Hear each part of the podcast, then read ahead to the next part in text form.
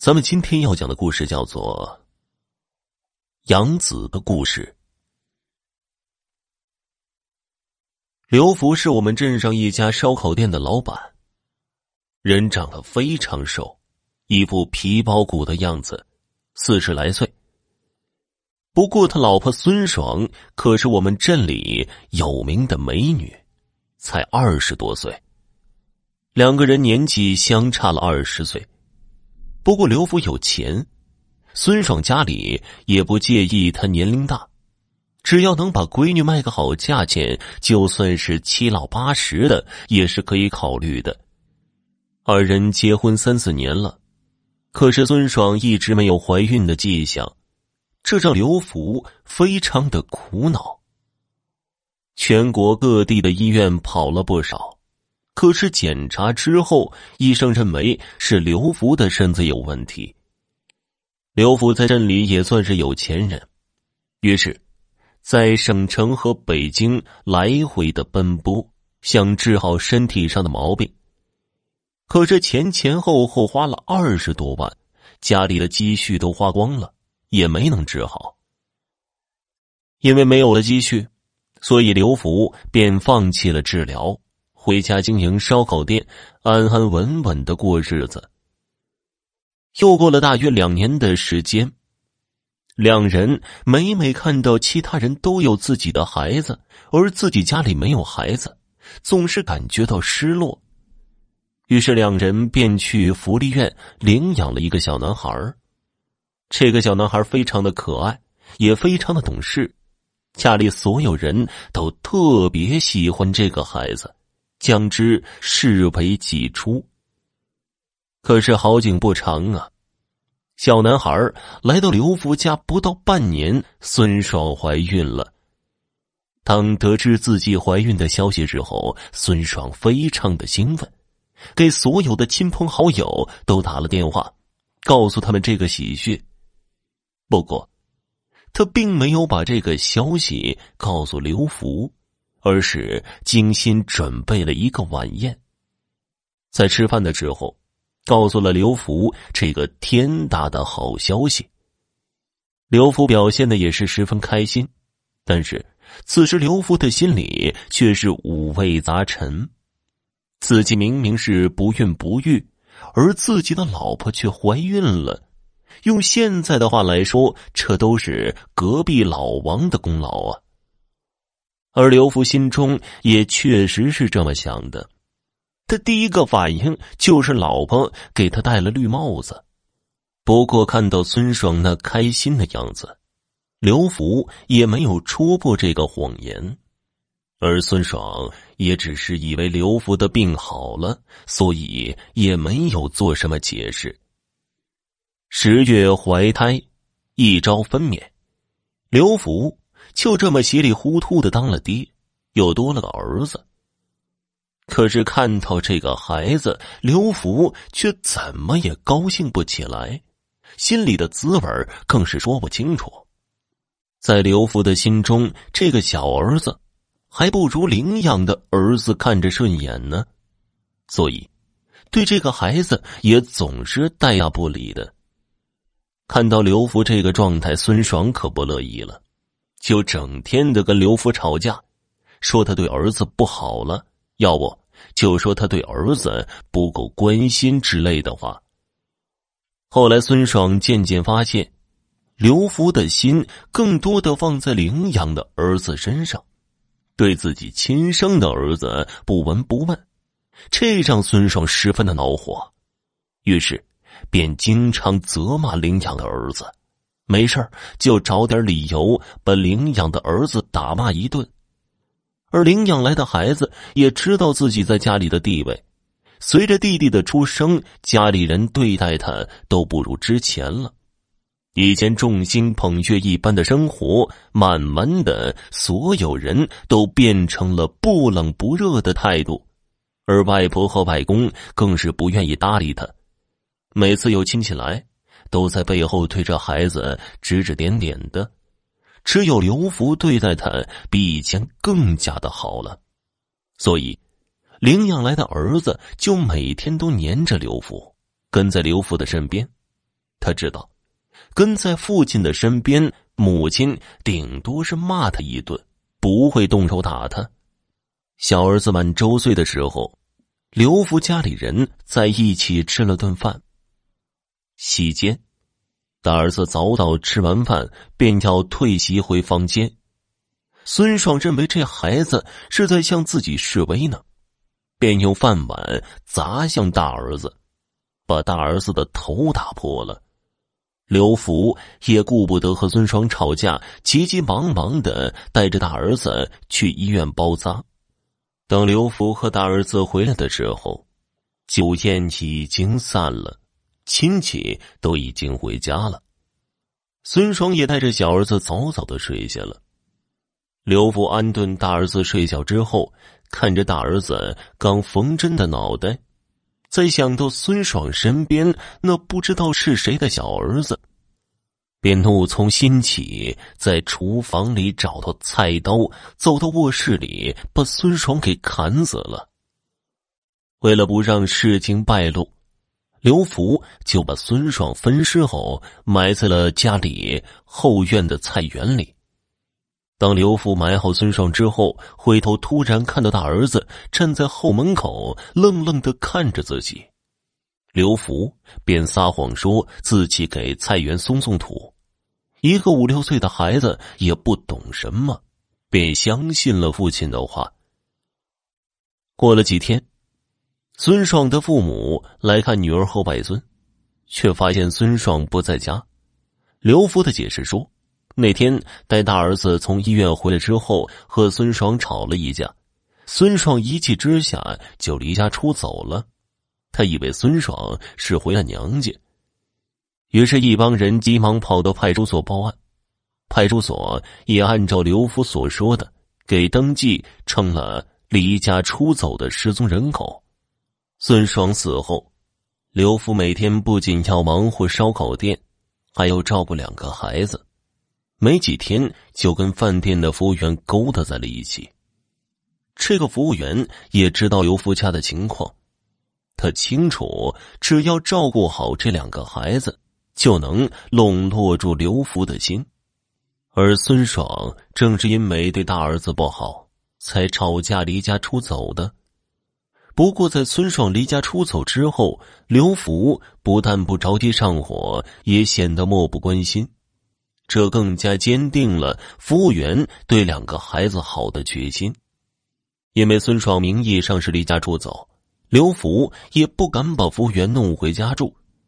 不过，他还是忍不住问大儿子：“儿子，爸爸给你找一个新妈妈，好不好啊？”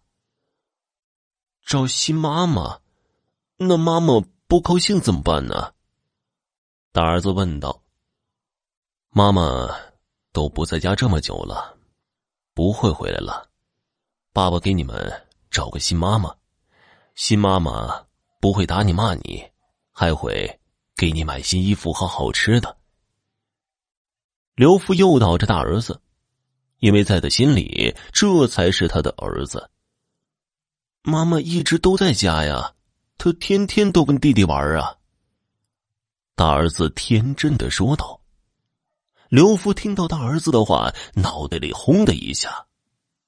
他也是农村人，自然也知道，小孩子的眼睛干净，能看到很多大人看不到的脏东西。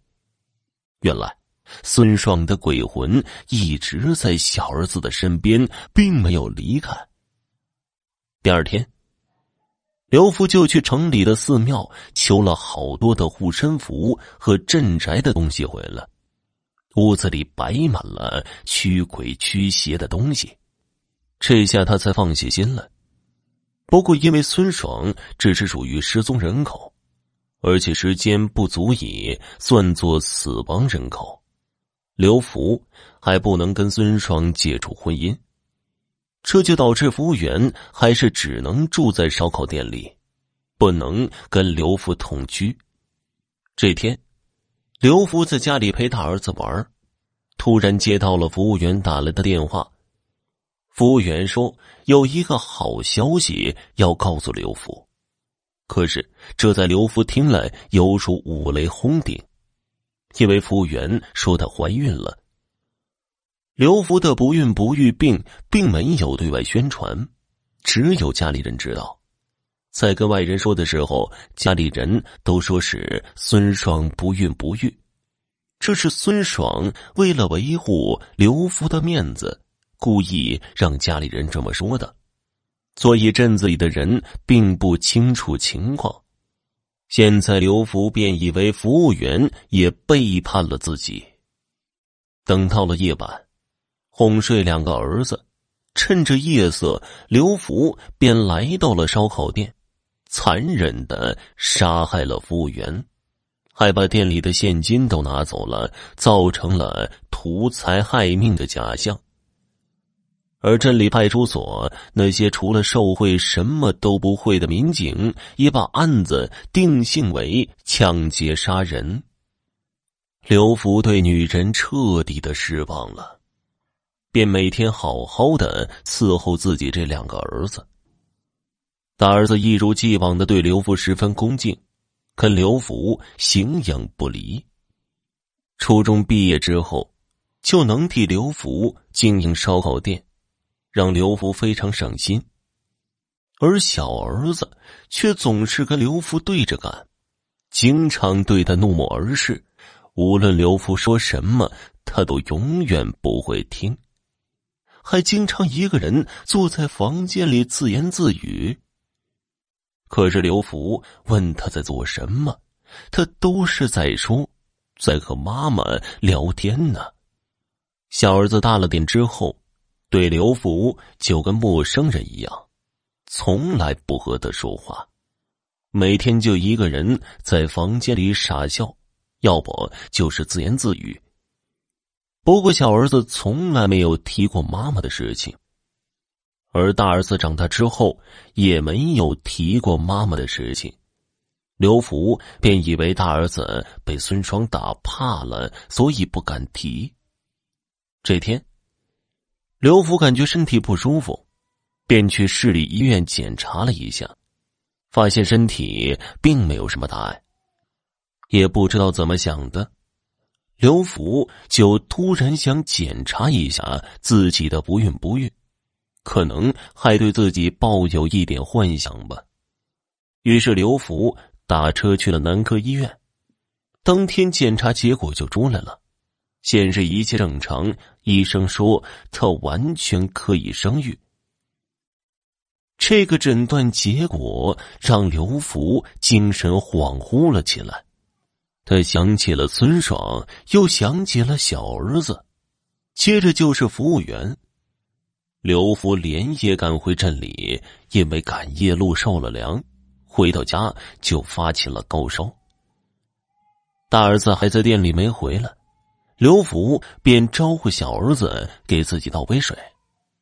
此时小儿子十四岁了，小儿子进了刘福的卧室，可是并没有拿着水杯，而是拎着一把菜刀。小儿子一刀接着一刀砍在刘福的身上，嘴里还不停的说着：“当初你就是这么砍我妈的吧？”刘福因为高烧，已经没有力气去推开砍他的小儿子，只能眼睁睁的看着小儿子砍断自己的双腿。小儿子并没有停手的打算，还在卖力的看着刘福的胳膊。当初，你就是这么把我妈分尸的吗？也是砍的这么碎吗？小儿子从刘父的身上一块一块的砍些肉来。其实我妈一直都跟着我，早就把你干的缺德事告诉我了。就为了那个养子，你居然把我妈杀了！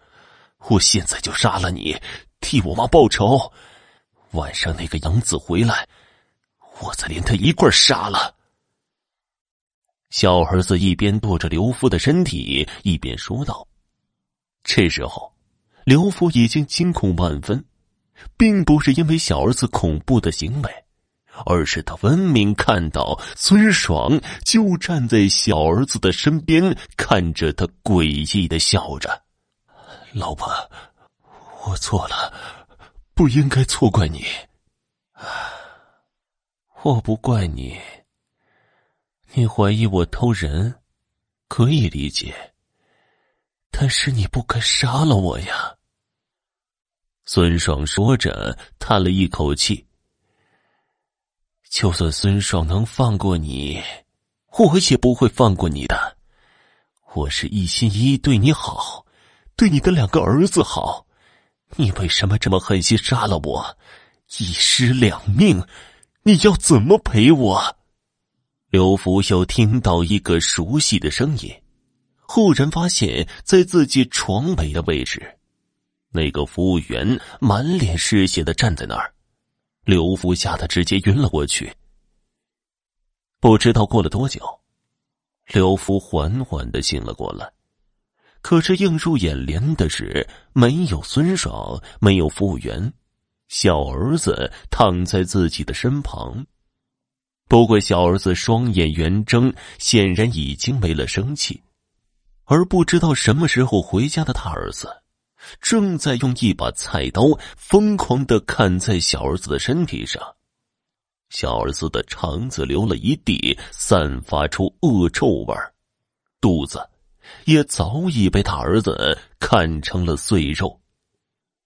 你和妈妈的事，我早就知道，我不会让你害了爸爸的。一个死鬼还想害人，我要保护爸爸。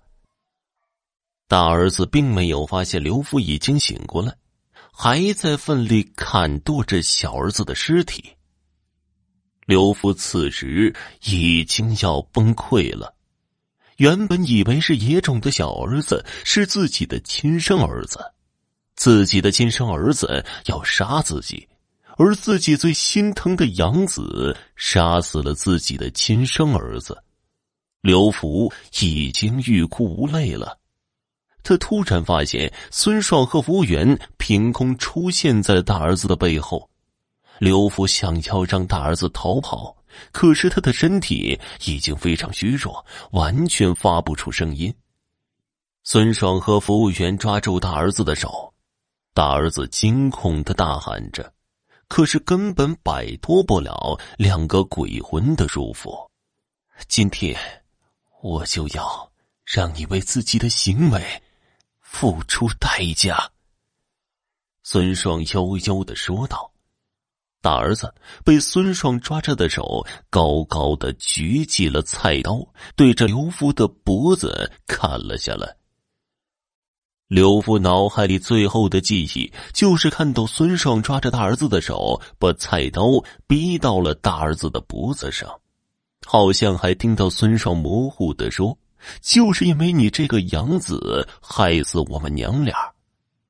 过了几天，刘福一家的尸体被人发现，因为死法太过诡异和残忍，刘福和小儿子的尸体被分尸成拳头大小的碎块，只有两个头颅被完整的保留着。